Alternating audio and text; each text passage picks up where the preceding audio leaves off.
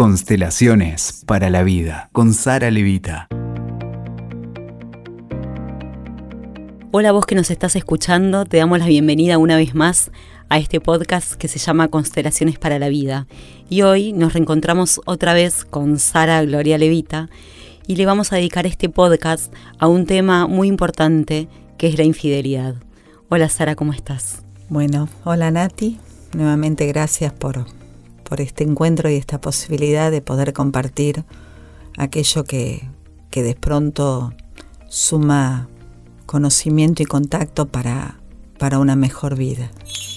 El tema de la infidelidad es un destino muy común en las parejas. Desde el marco de las constelaciones, lo que vemos con mucha frecuencia en el desarrollo de las mismas es que la infidelidad aparece como resultado de un desorden que uno trae, a veces en relación a la pareja de los padres, a veces en relación a la pareja de los abuelos, pero lo cierto es que no deja de ser un lugar en donde la vida nos da la posibilidad de poder mirar y reconocer aquello que falta. ¿En qué sentido? En esto que hablábamos en otro contenido, que uno busca en la pareja eh, la completitud que uno no tiene por sí mismo? Yo me animaría a, a compartirte que la infidelidad siempre aparece como resultado, y esta es una experiencia común, cuando de pronto una de las dos partes, o las dos partes, no están disponibles. ¿Qué significa no estar disponibles? Significa, por ejemplo, que si yo en el plano de mi alma estoy al servicio de mi madre, de mi padre, o convivo con un sentimiento de culpa por haber sobrevivido un hermano o por tener salud ante un hermano que no la tuvo o no la tiene, por dar un ejemplo, esa no disponibilidad va a llevar a veces, porque no necesariamente tiene que ser así, pero muchas veces esa no disponibilidad va a llevar que el otro, justamente por amor a la relación, por amor a aquello que no se encuentra, esa falta la va a, buscar en un tercero, ese tercero a los cuales si son relaciones paralelas llamamos amantes, donde esos amantes, donde esos amores van a venir a darle a la pareja la posibilidad a que se perpetúe en el tiempo, sumando el amor que quizá en la pareja no está fluyendo debidamente. O sea que muchas veces el que es infiel en realidad protege a la pareja para que a la pareja formal y oficial buscando afuera lo que le falta para que eso le continúe, le permita continuar eso que gestó en un inicio. Sí, yo me animaría solo a cambiar un término, no lo hace por proteger la pareja, lo hace por amor a la pareja. Por eso hay relaciones que se mantienen, por ejemplo, a lo largo de las décadas con amores paralelos. Y muchas veces esos amores paralelos lo que aceleran es la separación en la pareja. Pero lo cierto es que siempre aparece un tercero cuando algo en la pareja no está fluyendo. O sea que desde la mirada de las constelaciones también podemos empezar a liberar el tema de la infidelidad, de la culpa, lo moral y demás, sino empezar a sernos responsables de esa situación cada uno desde su lugar. Yo la, sí, tal cual. Yo la primera vez que escuché esta frase, que los amores paralelos vienen a sumar amor a la pareja, verdaderamente generó dentro mío como una especie de cortocircuito por la incomprensión que me llevó en ese momento a, tener al respecto. Pero lo cierto es que cuando uno mira la vida, de pronto se da cuenta cómo a través de la infidelidad ese tercero o acelera un proceso de separación o le da a la pareja la posibilidad a que vuelva a mirarse, a reconocerse, a dialogar, a trabajar sobre sí en la propia parte de responsabilidad y muchas otras veces, como te comenté, son relaciones que mantienen a un matrimonio de por vida. Vos sabés que me hiciste mucho acordar, hace unos cuantos años yo tenía una paciente que descubre la infidelidad en su marido y ella traía tanta inteligencia emocional y tenía esto de los órdenes del amor tan aceitados que ella decidió durante 10 días hacer una especie de retiro con su marido, recortándose del mundo, y en esos 10 días a solas con él en un viaje, decidieron juntos empezar a mirar aquello que de pronto no solo era la parte de responsabilidad, sino de qué se trataba, aquello que en la pareja no venía fluyendo hace rato, para que ese disparador, que en este caso fue la infidelidad, les diera a ellos la oportunidad de volver a elegirse desde un nuevo lugar a partir de un compromiso de orden personal. Esa pareja al día de la fecha ya son abuelos, siguen juntos. Digo, esto tiene mucho que ver con el lugar en el cual uno decide posicionarse en la vida. Porque si de pronto por lealtad a mi madre, que también fue infiel, fue ella la, a la que se le fue infiel, en realidad, y yo por lealtad a ella quiero perpetuar ese destino, seguramente ese tercero o esa tercera que aparece va a ser para mí tomada como la excusa para justificar mi lealtad y no hacerme cargo de mi parte de responsabilidad, que en este caso sería si por lealtad a mi madre yo repito un destino y no quiero ver en mí esa parte de responsabilidad, seguramente esa separación va a ser en muy malos términos o muy por el contrario, a partir de ese momento, si yo sigo al lado del otro, quizá por lealtad a mi madre, voy a vengarla de mi padre, empezando a tener con mi pareja, supongamos, una relación de dominio sobre él, de castigo sobre él, donde mi pareja va a terminar siendo un campo de batalla, donde yo voy a ser la victimaria y el otro mi víctima, pero finalmente es para reivindicarla. Entonces está en uno, en elegir mirar la parte de responsabilidad o justamente darle a la infidelidad el lugar para poder perpetuar destinos quizás ancestrales y yo de esta manera seguir queriendo garantizarme la pertenencia a pesar de no ser feliz. Qué interesante. Entonces, esta situación de infidelidad abre un montón de otras posibilidades que también tienen que ver con esto de honrar los destinos de los ancestros o el amor desordenado en la igualdad de la pareja. Porque he visto en los talleres y leído en tus libros también que la otra posibilidad por la que una de las dos personas de la pareja es infiel es porque el otro le actúa como madre o como padre. Sí, en el plano del alma, por diferentes razones. Vos como hijo estuviste al servicio de tu madre y seguís estando en ese lugar. En vez de tomar tu lugar como hijo ante tu madre, cuando vas a mirar y a elegir una pareja, como vos aprendiste a desarrollar el dar, le empezás, empezás a posicionarte ante el otro desde el dar y no desde el tomar, como vimos en un contenido anterior. Esto lo que genera en la pareja es un desequilibrio porque dejamos de ser pares. Y eso me va a dar a mí un lugar, digamos, de arrogancia en esto de pararme como la grande ante vos y el otro, por ejemplo, al no encontrar en mí un par, a veces lo busca fuera. Entonces, se ve con mucha frecuencia también en el despliegue de las constelaciones que la parte de responsabilidad tiene que ver con el hecho de haber estado, supongamos, al servicio de mi madre y por ende yo aprendí a estar al servicio del otro. Pero lo que no aprendí fue a pedirle al otro, a tomar el amor del otro, porque la asignatura pendiente en mi vida es ser hijo o hija de mi madre. Y uno aprende a ser hijo cuando pide, toma y exige. Entonces muchas veces sucede este relato que vemos repetido en las películas y en nuestros amigos y en todo el mundo es yo que se lo di todo, encima él se va. Y tal vez que justamente porque vos se lo diste todo es que el otro necesita tomar esta distancia. Tal cual, ¿sabes qué dice Hellinger? Quien más da pone en riesgo la relación. ¿Por qué? Porque el alma no tolera tomar más de lo que da. Y a veces si el otro tomó tanto, tanto, tanto, y el desequilibrio llegó a ser verdaderamente eh, contundente, la única alternativa es retirarse. Y muchas veces el tercero es la excusa para retirarse.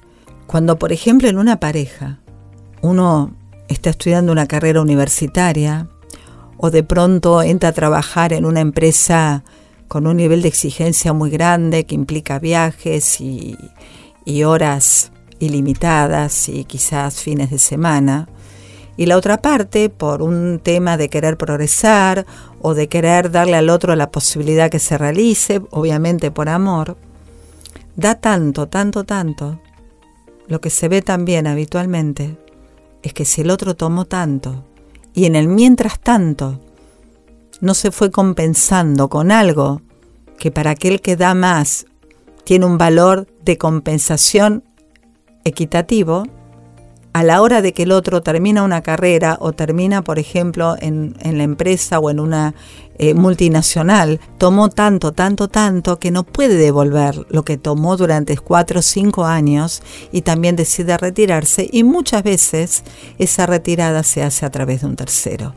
Por eso es tan importante para que el amor en la pareja fluya, estar muy atentos al orden del equilibrio, que no significa que el otro te dé lo mismo, pero significa que vos le pidas al otro algo que para vos tenga tanto valor como aquello que estás ofreciendo. De lo contrario, si yo no estoy atenta o atento a este orden, lo cierto es que el otro, en algún momento, se va a retirar. E insisto, lo que vemos habitualmente, que es la infidelidad el lugar por donde el otro encuentra, entre comillas, la excusa para retirarse. Entonces, esto es a lo que me refiero cuando hablamos de la parte de responsabilidad. Porque en una pareja, así como todo se construye de a dos, nos elegimos de a dos, se construye de a dos, también la disolución es de a dos. Lo cierto es que uno lo actúa y el otro no y está en uno en mirar aquello necesario, ya sea, como en el caso que te conté de esta paciente hace tantos años, para poder encontrarnos desde un lugar de orden o para que en la próxima relación no vuelva a repetir el mismo patrón. De acuerdo, entonces sería muy importante resaltar que para la persona que es infiel o cuya pareja le fue infiel, igual existe la misma responsabilidad entre todas las partes. Así es. ¿Incluso en la tercera persona? El lugar de la tercera persona es distinto, porque alguien que se ofrece como un amor paralelo en una pareja, en un matrimonio, eso también habla de una implicancia, ¿sabes? Eh, yo te doy un ejemplo entre tantísimos que puede aparecer. Es solo un ejemplo para que podamos mirar con una comprensión mayor. Supongamos que la hija de, un matrimonio está implicada con un amor anterior o paralelo al padre. Si así resultase, esa hija seguramente va a sentirse atraída por hombres no disponibles que finalmente no la van a terminar eligiendo como quizá el padre no terminó eligiendo ese amor. ¿Me puedes explicar cómo, qué significa estar implicada con un amor? Sí, ¿Viste este refrán popular, Nati, que dice, donde hubo fuego, cenizas quedan? Sí.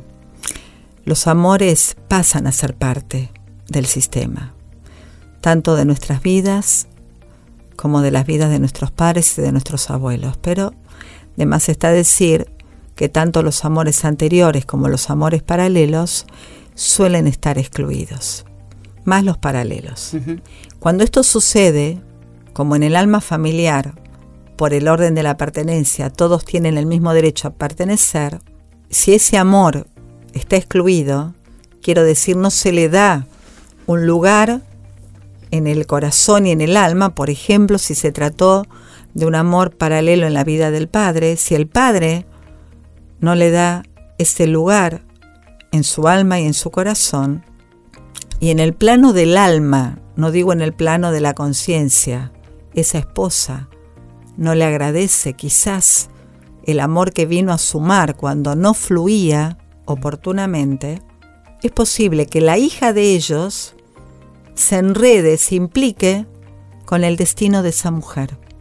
Y de esa manera, a través de la implicancia, que como alguna vez en otro contenido hablamos, no resuelve, es un intento fallido, intenta precisamente incluirla y hacerle lugar. Entonces, esa hija va a empezar a cargar con un destino que no le corresponde, por ejemplo, repitiendo el destino de ese amor. Entonces se va a sentir atraída, por ejemplo, por hombres casados. Solo para manifestar, para eh, hacer visible en ese sistema ese amor no incluido. Exacto. Lo repite para hacerlo visible y traerlo de nuevo. Exacto. Esa es la razón por la cual como padres tenemos la responsabilidad ante nuestros hijos de poder ordenar todo lo que esté en nuestras manos y en nuestros alcances, porque de lo contrario, en las generaciones futuras, es sobre quienes van a recaer aquello que quedó desordenado o excluido en su momento. Te hago una última pregunta respecto a esto. Entonces, ¿qué significa ordenar? Eso implicaría que los padres, uno de los dos, deberían decirlo, deberían hacerle lugar de forma explícita o solo es un camino interno de reconocimiento? Mira, muchas veces ni existe la posibilidad de hacerlo de forma explícita. En las constelaciones lo que muestran una y otra vez que el movimiento es en el alma. Si una vez esto ordenado a vos te lleva a decirle a la otra parte gracias, es muy valioso, pero no es necesario. No es necesario y eso que se conservó en secreto puede seguir en secreto si uno le hace lugar a la, en el alma. Por supuesto, porque responde a la intimidad de los padres. Entiendo, entiendo. El reconocimiento entonces tiene que ver con algo en el corazón. Así es, tú lo has dicho. Me, me hiciste acordar también hace unos años, una mujer eh, justamente llega al taller contando que el patrón de repetición era este, sentirse atraída por hombres casados. Y lo que en esa oportunidad apareció en el campo es como ella estaba implicada con el amor de un abuelo que mm, se había en la Segunda Guerra Mundial enamorado de la enfermera que lo asistió cuando fue herido. El campo mostró que fue un amor muy grande, que, mm, bueno, por las situaciones de la guerra misma, de un momento al otro lo trasladaron y ni siquiera pudo despedirse, ni siquiera pudo agradecer, ni siquiera pudo nada. Esa, ese amor quedó totalmente excluido y ella estaba implicada con el destino de esa enfermera, que no casualmente ella era médica, es médica, maravilloso. Eh, eh, bueno, que llevaba, digamos, a nivel pareja el destino de aquella donde tendía a sentirse atraída por hombres que desaparecían de un momento a otro. Y a través de esta historia era donde el amor de la, esta enfermera se manifestaba y se hacía visible en esa dinámica. Así es, y vos sabés que después de esta constelación, recuerdo que ella me pidió una entrevista. Sí.